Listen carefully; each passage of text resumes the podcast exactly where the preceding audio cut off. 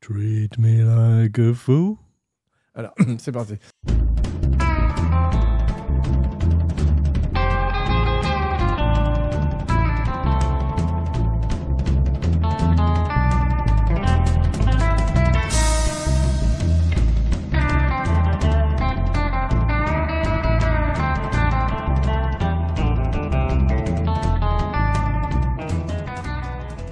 Bonjour et bienvenue dans le podcast. Il y a une couille dans le podcast. Le podcast entièrement dédié à la gloire et à la folle carrière du grand Nicolas Cage. Et aujourd'hui, tout ce que vous avez toujours voulu savoir sur Ghost Rider sans jamais oser le demander. Pour ce faire, j'accueille avec joie pour la première fois dans l'émission ma nouvelle cinébuddy, Irina Ninova, qui, j'ai découvert avec joie, est une grande fan, elle aussi, de Nick. Nick, Nick, Nick, Nick, Nick. Et Philippe Sedbon. Hello Sedbon, my old friend. qui a enfin rejoint le culte de Nicolas Cage. One of us, one of us, we accept you, gobble, gobble, gobble, gobble. Je sens qu'on va être bon. Et Ah qui va ouais, venir génial. parler avec nous aujourd'hui du film. Alors, attachez vos ceintures. It's gonna be a wild ride, baby!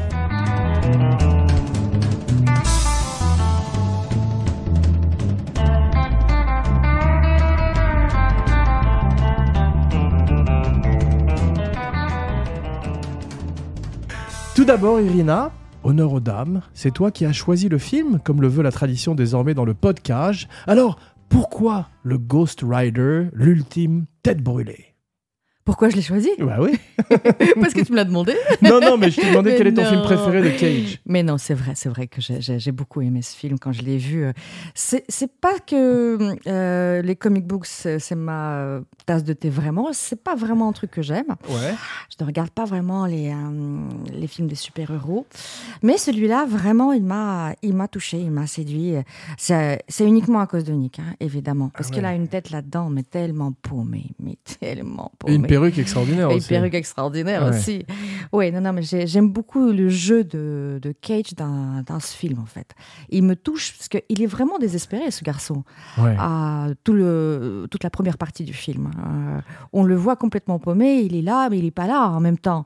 On, euh, on- on sait très très bien ce qui lui est arrivé. Donc, il a, il a perdu son papa, et Ouais. en plus, il a perdu d'une manière complètement dégueulasse parce qu'il s'est fait rouler euh, dans la farine par euh, Mephisto Ouais. qui lui a promis de guérir papa, mais finalement non, pas du tout.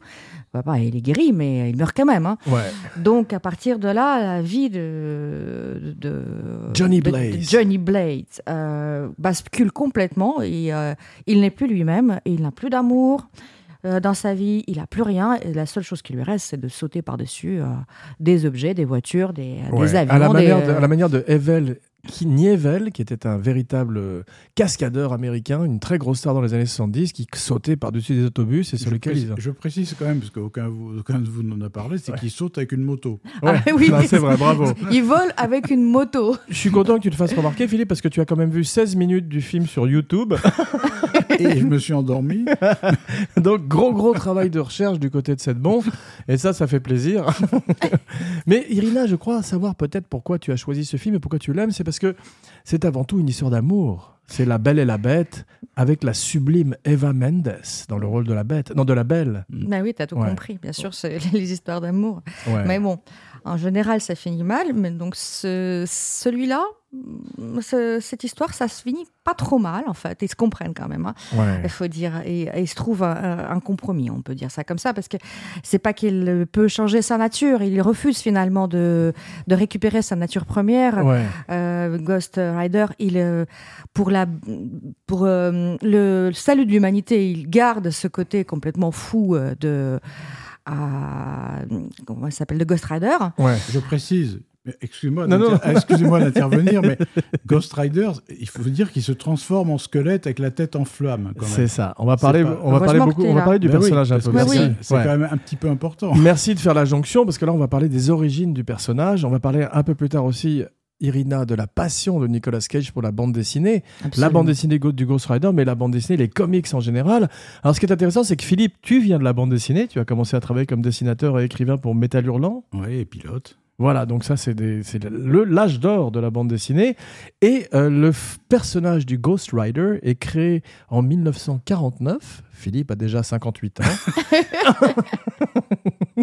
et c'est un personnage qui au début, Irina, il y a un truc qui était très populaire en Amérique à cette époque-là, c'était les comic books western. Mm. Et donc le Ghost Rider n'est pas sur une moto à l'époque, mais sur un cheval. En feu. Ouais, un En cheval feu, en ouais. feu, exactement. Le personnage qu'on retrouve d'ailleurs euh, aussi euh, dans euh, ce Ghost Rider, le Exactement. personnage de Fossoyeur qui est sur son cheval. Voilà, qui est joué par Sam Elliott. D'ailleurs, le film, c'est drôle parce que le film s'ouvre par la narration de Sam Elliott et j'ai cru que j'étais dans le Big Lebowski tout d'un Oui, coup. oui, c'est vrai. oui, c'est vrai. Mais il a un rôle équivalent hein, dans Ouais. le film. Mais il fait toujours le même rôle de mentor, il est incroyable. hein. Toujours avec la moustache. Moi, je vois toujours la moustache et après, je reconnais Sam Elliott. Bien sûr, il faut dire qu'avec une moustache comme celle-là, moi aussi, je, je ne ferai que des rôles à moustache. Il a des très beaux cheveux aussi, euh, Ni- euh, Nick Cage. Nick Cage, c'est non, ça. Sam Elliott a des Sam très beaux cheveux, comme Nico- personne ne critique Nicolas Cage. Attention, Non, non, hein, non. c'est le Par podcast. contre, hein. je propose que tous les acteurs, on les appelle Cage. Par exemple, Sam. Cage. Mon rêve. Mon rêve, s'il y avait un Bing John Malkovich, tu sais, mais Bing Nicolas Cage, où il jouait tous les rôles du film, je serais aux anges.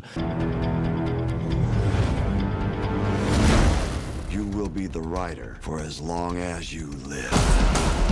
I'm not doing it. You have no choice. Story goes that he'll be normal during the day, but at night, in the presence of evil, the rider takes over. Mais là, ce qui est intéressant, parce qu'on parle souvent des perruques de Nicolas Cage qui sont toutes plus hallucinantes les unes que les autres. Comme je le dis souvent, il a fini par payer ses dettes, donc maintenant les perruques sont de plus en plus sophistiquées et, élégantes. Mais là, à l'époque, il a donc toute l'équipe de Marvel qui se met au service de cette construction capillaire. Et il est euh, il, trois heures, trois heures à, à installer la perruque. C'est Ouais. quand même extraordinaire. Pour avoir ce résultat avec cette petite frange étrange. Et cheveux noirs, corbeaux. Incroyable, parce qu'il est, il est pas tout jeune. Tu sais, en fait, le problème, c'est que le personnage de Johnny Blaze dans la bande dessinée, c'est un jeune homme, c'est quasiment un adolescent. Il commence d'ailleurs dans le film joué par un autre acteur qui était un adolescent. Mais ce qui est drôle, c'est que Sam Elliott, son mentor dans le film, passe le film à l'appeler Kid, gamin. Mm. Alors Ouais. que t'as Nicolas Cage en face de lui, qui a l'air d'avoir 57 ans. Et euh, D'ailleurs, on voit cette différence quand on regarde euh, Eva Mendes à côté. Donc, on voit très très bien qu'ils ne pourraient pas être de même âge. Absolument. Même quand ils étaient jeunes, quand ils avaient 17 ans. Elle fait beaucoup se- plus jeune que lui. Elle fait vrai. beaucoup plus jeune que lui, ouais. effectivement. ouais. Mais donc, euh, dans les années 70, en 1972 plus exactement, le, le héros devient un biker, une espèce de Hells Angels de l'enfer, littéralement. Un rôle euh, que Nicolas Cage visiterait souvent les enfers dans son cinéma, que ce soit avec Mandy ou avec Drive Angry. Il est souvent un personnage. euh, Il y a, une, espèce de, parenté entre les films de Nicolas Cage, aussi gonzo soit-il par moment. Mais donc, le. L'original Ghost Rider devient le Phantom Rider, ils sont obligés de changer le nom, et en 72, il devient ce magnifique personnage, mais le problème c'est qu'il est tellement beau, avec ce crâne en feu, qu'il est difficile de trouver des scénarios à la hauteur du personnage. Comme le prouve le film un petit peu. Exactement. ouais. Le personnage est très beau. Ouais, J'ai vu ton sourire. de- de- Mais en, en fait, c'est un petit peu le même problème qu'avec le, le Surfeur d'argent au cinéma, parce que Surfeur d'argent a eu des magnifiques bandes dessinées, notamment par euh, Jack Kirby. John Bushima aussi. Voilà, et le grand John, Big John Buscema. Mais euh, le Ghost Rider est un tatouage, en fait. Il est beau comme un tatouage. Et d'ailleurs, Et d'ailleurs, Nick Cage, Là, Irina, sur son bras. c'est ça. Voilà, il porte ce, ce tatouage qui représente le crâne enflammé sur son bras. Mais avant, il l'a fait avant Ouais. le film ou après le film? Non, avant le film, et ce qui explique pourquoi il avait tellement envie de jouer le rôle, parce qu'au départ, c'était Johnny Depp qui était pressenti pour faire le Johnny Blaze, le Ghost Rider, et finalement, il a Nick a intrigué en coulisses pour obtenir le rôle, et il a fini par l'avoir. Il y a eu des changements de metteur en scène, mais lui est resté à travers les différentes incarnations, et c'est, comme on l'a vu dans les émissions précédentes, un extraordinaire fanatique de bande dessinée. Et il est fan complètement de, de, de Fan. cette bande, Et ça bande se voit, et ce que je trouve génial dans le film et dans son jeu, c'est que il joue comme un personnage de bande dessinée. C'est-à-dire, quand il se met à crier vers le ciel ou à, Exactement. ou à lever les poings, etc. C'est un mélange entre les monstres de Universal et la bande dessinée. Et en fait, c'est toutes les passions de Nicolas pour euh, le cinéma muet ou pour la bande dessinée. C'est son truc. On verrait, comme on l'a dit, qu'il appelle son fils Kal-El, du nom du fils euh, Mhm. le plus célèbre de Krypton. Et il jouerait plusieurs super-héros. Tu as vu un petit peu ces films? Tu as vu Kick-Ass, Irina? Non, j'ai pas vu qui casse. Non, euh, désolé. Je t'en prie, c'est pas grave. Tu veux que j'en parle? Vas-y, parle. Il, a- il en a vu plaît. 16 minutes sur YouTube. Non, il joue Big Daddy dedans. Il jouerait également la voix d'un personnage qui s'appelle Spider-Man Noir, qui est un personnage des années euh, 40, un- un- une des incarnations de Spider-Man dans Across the Spider-Verse. Et il jouerait, euh, il a failli jouer Superman pour Tim Burton. Bah oui, il a fallu, failli aussi jouer Hulk, je crois. Parce qu'il voulait absolument le faire. Ah, mais, je savais euh, pas ça. Ouais, ouais, mais il voulait absolument le faire, mais il n'a pas réussi à, Ah, c'est drôle. à s'encastrer dans, dans le casting. C'est drôle parce qu'ils pensent également à, à Eric Bana pour jouer le Ghost Rider à un moment, mais ils choisissent de lui faire faire Hulk, donc à la place de Nicolas, tu vois, c'est les chaises musicales chez Marvel. Et il jouerait, donc il ne jouerait pas Superman pour Tim Burton, malheureusement, on voit des images sur le net. Il finirait par le jouer pendant 30 secondes à peu près dans le Flash, où il joue Ouais. en image de synthèse un étrange Superman avec une molette, avec des cheveux, tu sais, court devant et long derrière. Mais euh, c'est un grand rendez-vous raté de sa carrière. Euh, comme on a vu dans l'émission spéciale Reinfield, si on veut voir le Superman de Nicolas Cage, il faut regarder La Cité des Anges, un film de Brad Silverberg, je crois, où il joue un ange, donc. C'est le remake du film de Vander. Exactement, Les ailes du désir. Mais en fait, moi, il m'a fait penser surtout dans le film à Elvis. C'est quand même une, Mm. ce, ce personnage de Johnny Blaze est une déclinaison d'Elvis. Et on sait que Nick a une passion pour Elvis. Il irait jusqu'à épouser la fille du King. Ah Et- bon? Ouais, il a été marié à Lisa Marie Presley. Lui aussi? Oui, avec Michael Jackson, pas en même temps, mais quand même, elle a un goût pour les Ils gens ont un peu étranges. dans le même corps. Bravo. non, et puis c'est vrai qu'entre Sailor et Lula ou les, ou les films qu'il a fait à Las Vegas, il a toujours voué un culte au King. Et on voit que l'entourage de Johnny Blaze dans le film, notamment Donald Logue, qui est formidable, rappelle la mafia de Memphis, qui étaient tous ces gens qui entouraient Elvis, qui s'habillaient comme lui et qui arrêtaient pas de lui dire oh, c'est formidable ce que tu fais King, bravo, etc. J'ai une équipe comme ça, moi, chez moi. Mais tu fais du karaté comme Elvis aussi. Hein Mais il paraît que euh, Nicolas Cage participe à l'élaboration de personnages de Ghost Rider. ah oui, c'est très possible. Ouais. Il est souvent très Et proche il apporte de... les modifications en cours de tournage en plus. Waouh. C'est ça, voilà. Euh, parce qu'il paraît qu'il connaissait mieux l'histoire Ah, euh, que le scénariste Mac- Mark Stevenson Johnson lui-même. hein. Génial, qui est également le metteur en scène. Ouais. Donc, euh, comme il est complètement passionné par ce monde de, de, de Super-héros, super-héros, donc lui, il était euh, vraiment, il en nageait comme le poisson dans, dans- dans l'eau, dans, dans tout ça. C'est vrai, mais c'est un super-héros qui est à la frontière des films d'horreur, comme on a vu. Donc, on parlait euh, de La Belle et la Bête, mais aussi les loups-garous, puisque c'est la nuit qu'il devient le Ghost Rider. Et dans la journée, les vampires aussi, dans la journée, il est Johnny Blaze. Mais ce qui est intéressant, c'est que c'est aussi les références aux films de bikers.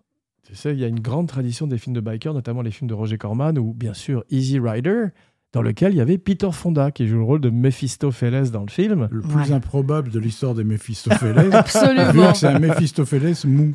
oui, toujours avec son petit brushing en arrière. Non, mais Depuis des années. Quand tu es sur le- un plateau de Nicolas Cage, tu soignes tes cheveux. tu sais. ça, ça, on a remarqué, oui. Mais c'est, tu disais que Nick Cage a participé euh, activement au- à la préparation et à la construction du film. C'est lui qui a choisi Peter Fonda. En particulier par le fait qu'il avait fait plein de films de bikers avec Roger Corman.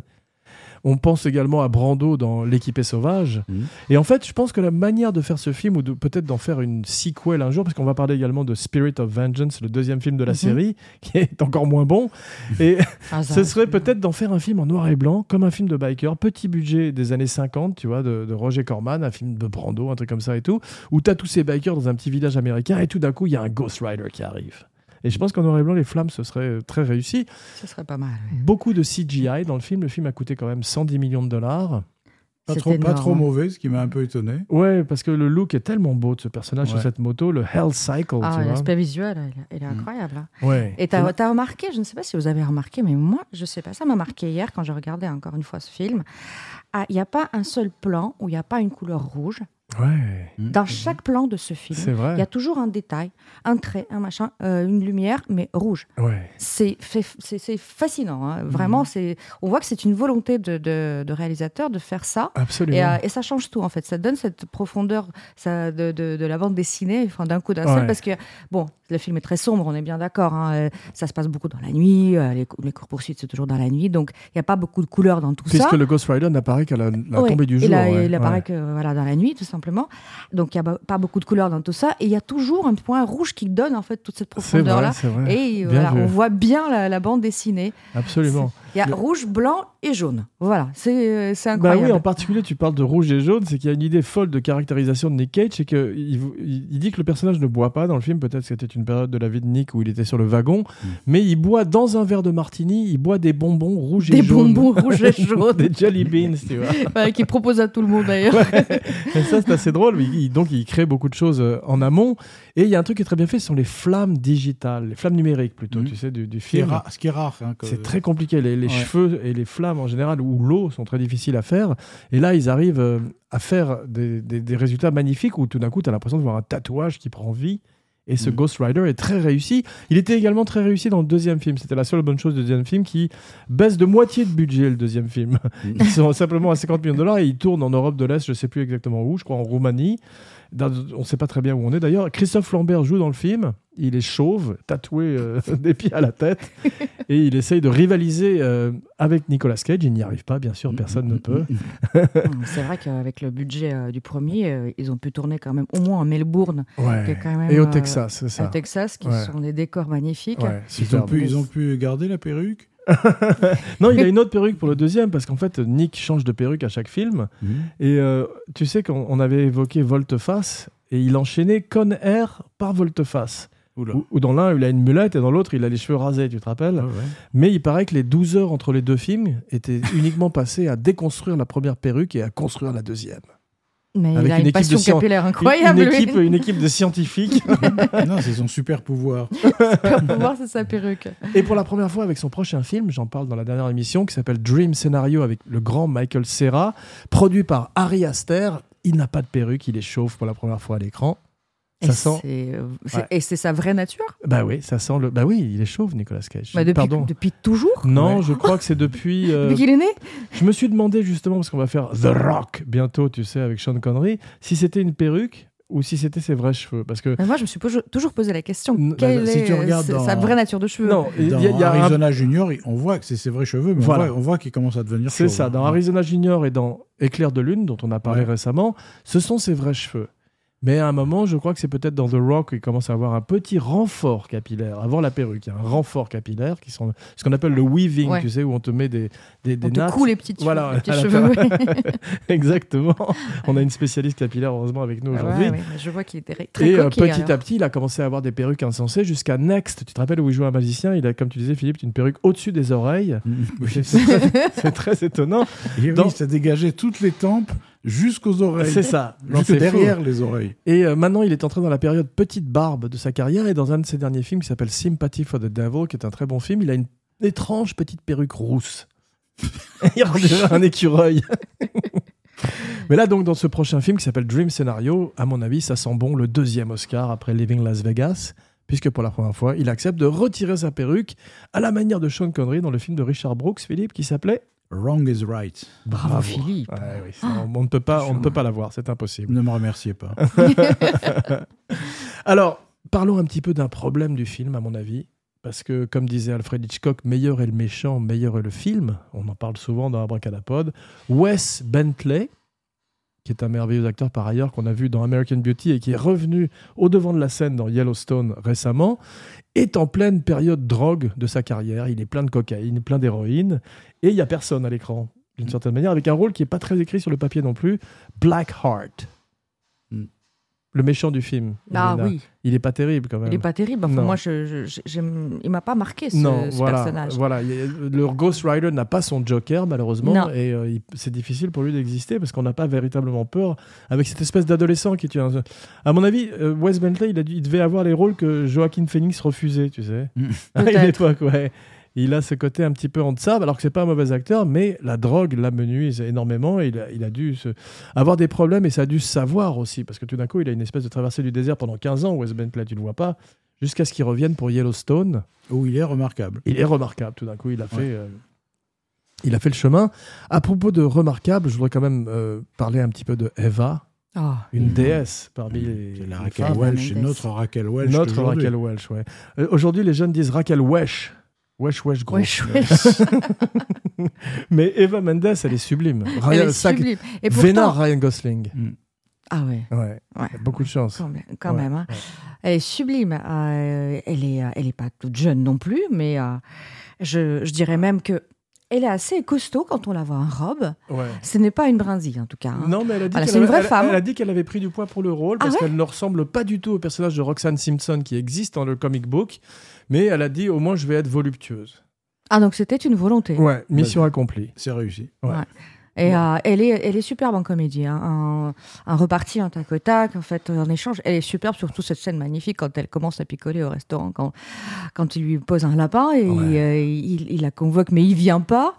Et, euh, et c'est une scène taciturne, en fait. C'est une scène silencieuse. Elle en parle pas là-dedans. Ouais. Mais euh, juste le geste quand elle prend la bouteille elle-même avec la main de serveur Ouais. et elle se verse dans le verre. Elle arrive à faire exister rire. un personnage qui n'a pas grand-chose sur le papier, Non. par sa beauté, par son charme. Elle est, elle est quand même assez extraordinaire.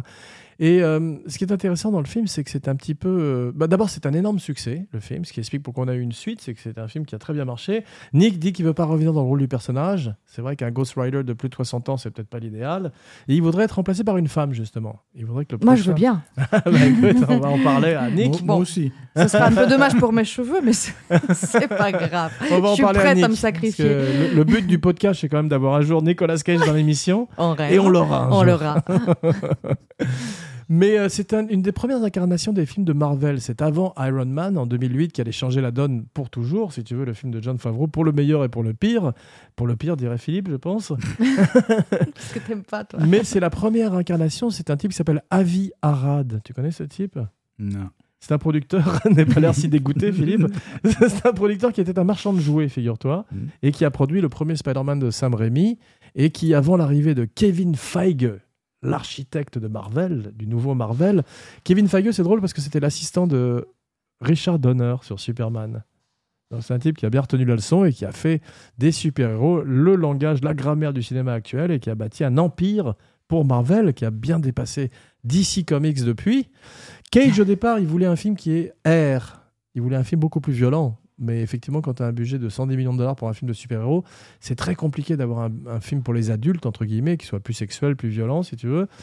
Ils ont réussi à le faire finalement avec Logan, tu sais, Wolverine. est Wolverine. ouais. Un magnifique film où euh, il y a un côté Sam Peckinpah dans le dernier. Ouais. Alors que les précédents étaient des films pour les enfants, le dernier passe de niveau, à mon avis, grâce au grand James Mangold, qui a fait un peu une contre-performance avec le dernier Indiana Jones, mais qui est quand même un très grand metteur en scène.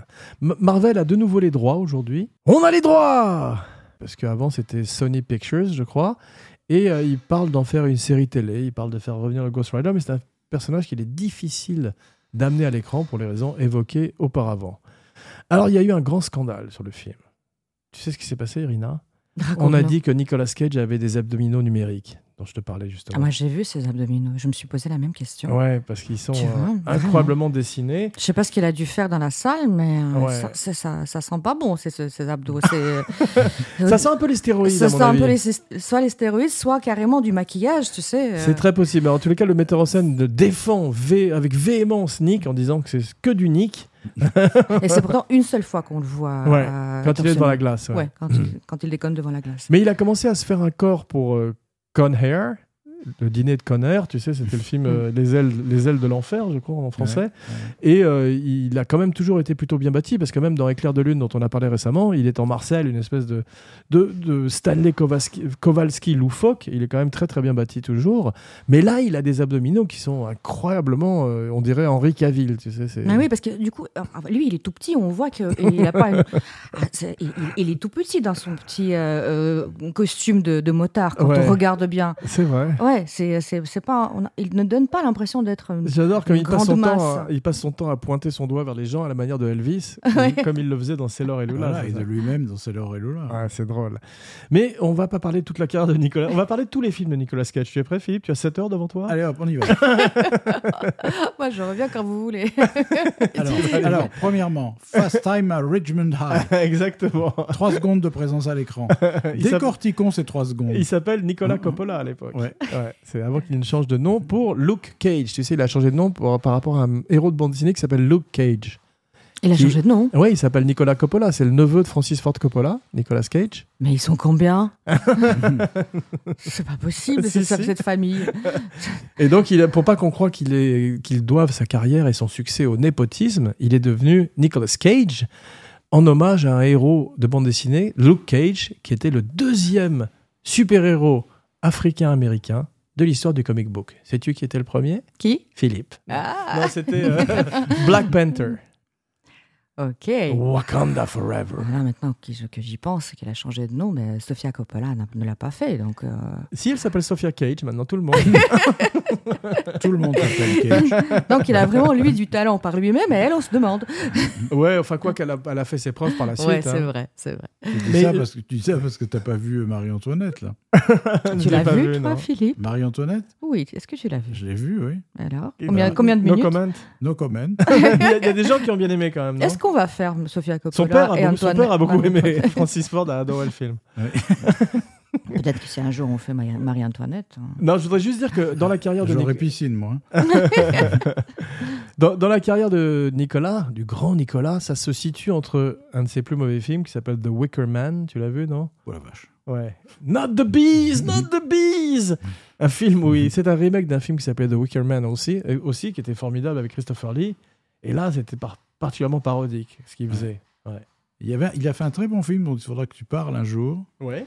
Et il faudrait que je me rappelle le Tous titre. Non, non, un film qu'il a fait avec Michael Caine, où il joue le fils de Michael Caine, qui s'appelait Merde. genre euh, le- The Meteo Man ou euh, Météo, man. The Weatherman The Ah, The Weatherman. de Gore Verbinski. Ouais, ben c'est pas mal du tout. Ouais. Où il rencontrait pour la première fois Nicolas Hoult, qui jouait son fils et qui deviendrait son valet dans Rainfield. Ouais, ben, c'est pas mal ce film. Mais euh, juste après, il fait euh, Grindhouse. Tu savais qu'il était dans les bandes annonces de Grindhouse? No. Il joue le rôle de Fu Manchu, mis en scène par Rob Zombie. Quel nom Le pauvre. Et ensuite, il fait Next, donc il y a ce film où il a cette perruque insensée au-dessus des oreilles, juste, av- juste avant de faire euh, Trésor National, qui Ah serait un oui. très gros succès pour lui, pour, euh, pour Walt Disney. Tu sais, il en ferait deux. Il a d'étranges franchises, Nicolas Cage, comme Ghost Rider et Trésor National.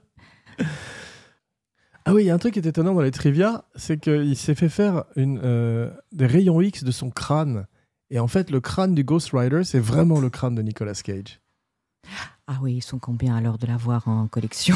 Bah, de toute la famille euh, Coppola. La famille Cage. la famille Cage. Alors tu veux dire que tu veux dire que euh, la- le crâne qu'on voit, ah, est-ce qu'on voit vraiment ce crâne-là dans, dans le film, Euh, le, ta- le talent en or massif, Oui, c'est vraiment le sien? Ah, bien sûr, sûrement, oui, puisque tu dis, il a fait faire un, un- un- un analyse laser de son crâne pour que ce soit le crâne qui prend feu dans le Oui. film, soit son crâne à lui et pas, le, et pas un crâne euh, générique, un crâne X. Quelle horreur. Ouais. Ce sont les débuts d'une actrice qui s'appelle Rebel Wilson. Vous la connaissez, non? Hmm, La, petite qui, qui se fait attaquer? C'est ça, ouais. La grosse? Ouais désolé. attention. Euh, Elle, est un peu forte, on va dire, mais c'est surtout une grande comique Oui. australienne et probablement qu'ils l'ont trouvée là-bas et elle a fait une très belle carrière. Ouais, je me suis dit, j'ai déjà vu cette Non, fille. C'est elle qui Ouais. fait les cheveux en feu là avec les mains. oui, il, fait- il était comme ça. Il y a un effet spécial que j'aime beaucoup, c'est que quand il se transforme en Ghost Rider, il s'allume comme une gazinière. T'as vu Pouf. Par la tête et par les mains. Exactement. Et puis il a cette chaîne qui est quand même euh, le l'arme des bikers qui prend feu, tu vois. Et il a un truc qui s'appelle le penance stare, qui est le regard du pénitent, où il regarde les gens dans les yeux et tout d'un coup ils se rendent compte de leur culpabilité. Et j'aime beaucoup sa voix aussi. C'est sa propre voix à lui qui est travaillée par ordinateur et elle est très belle quand même. Il y a un truc que j'ai pas très bien compris sur ces flammes. Ouais. En fait, elles sont, elles chauffent pas. Puisqu'à un moment, Eva Mendes pose la main sur les flammes. Ouais. Elle retrouve la peau de, de Nicolas Ouais, Cage. je crois que c'est- mais je crois que peut-être il était en feu quand même. Peut-être qu'il choisit en fait euh, le moment où il peut brûler les gens ou il ne les brûle pas, si Ah tu veux. Mais oui, bah, parce qu'avant, avant, il ne maîtrise pas les flammes. Après, il finit par euh, trouver la solution pour les maîtriser. C'est ça. Bon, merci. C'est une explication logique qui me convient parfaitement. Je te rappelle quand il commence à lancer le seul les truc, trucs, euh, c'est le seul truc pas, bien du film. hein. Tout le reste c'est magnifique. Ah, c'est parfaitement crédible, tout le reste. tout le reste, ça va.